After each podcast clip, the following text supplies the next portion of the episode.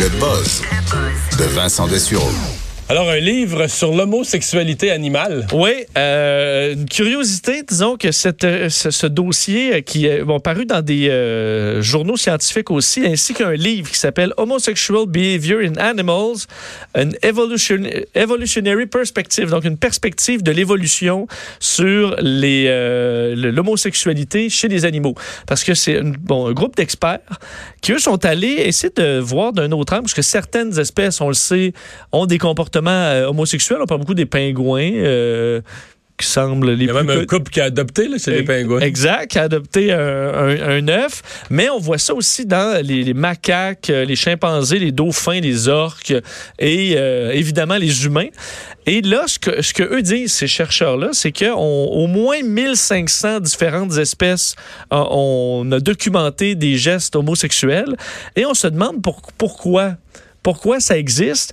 Et eux disent, leur analyse dans leur- leurs hypothèses, c'est que euh, peut-être que les ancêtres des animaux, donc si on prend là, les, ce qui sont nos, ancêtres à nous aussi, mais les lointains ancêtres, probablement qu'à ce- cette époque-là, il n'y avait pas d'hétérosexualité ou d'homosexualité, c'était juste...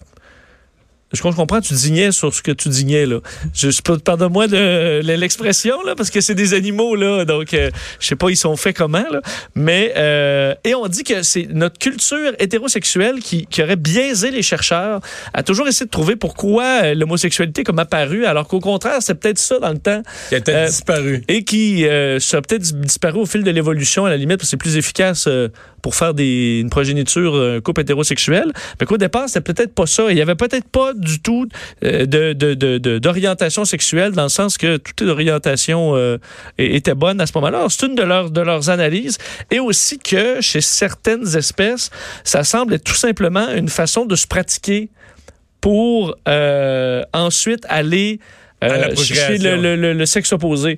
Alors, dans bien des espèces, ça, ça semble avoir une utilité que ces gestes homosexuels dans le but de l'apprentissage et qu'ensuite, ben, ils s'en vont pour euh, procréer ou que les animaux homosexuels ben, aident à élever la progéniture, euh, alors qu'il y a peut-être une, une utilité dans l'évolution euh, de tout ça. Ce sera documenté. En, je vous fais une version très, très, euh, disons, résumée là, de ce livre. Mais il y a un livre. Mais il y a un livre qui va expliquer cette, cette avenue-là.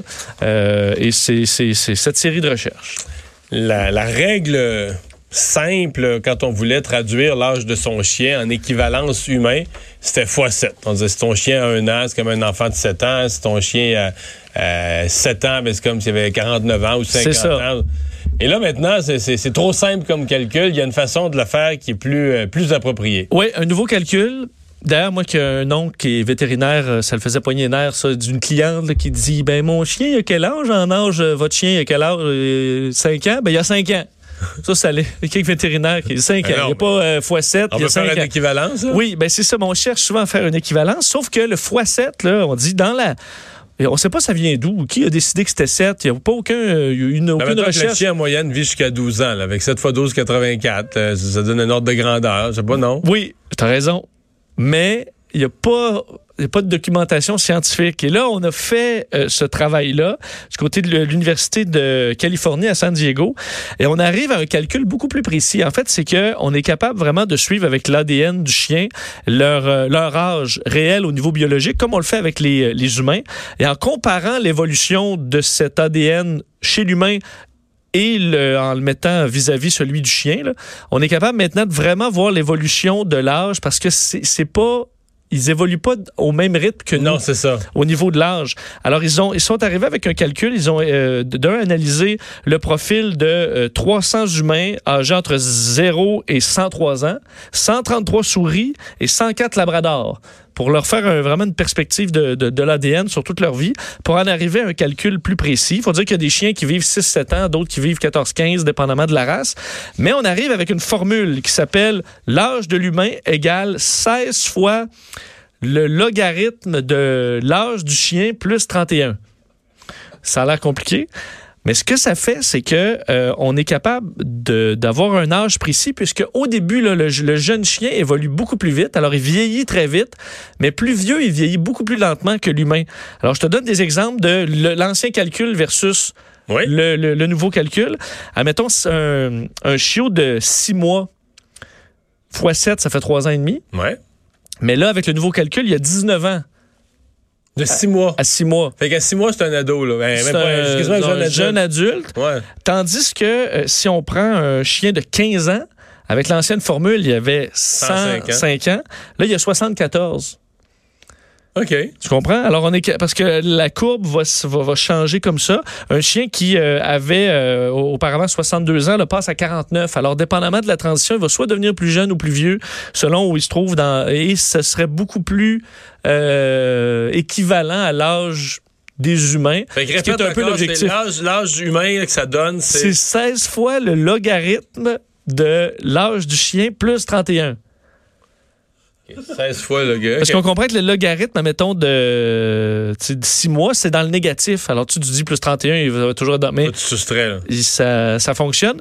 Pour trouver le logarithme, là, vous pouvez aller tout simplement sur une calculatrice euh, scientifique logarithme, quelle fonction. ou sur, euh, sur Internet, vous allez le trouver.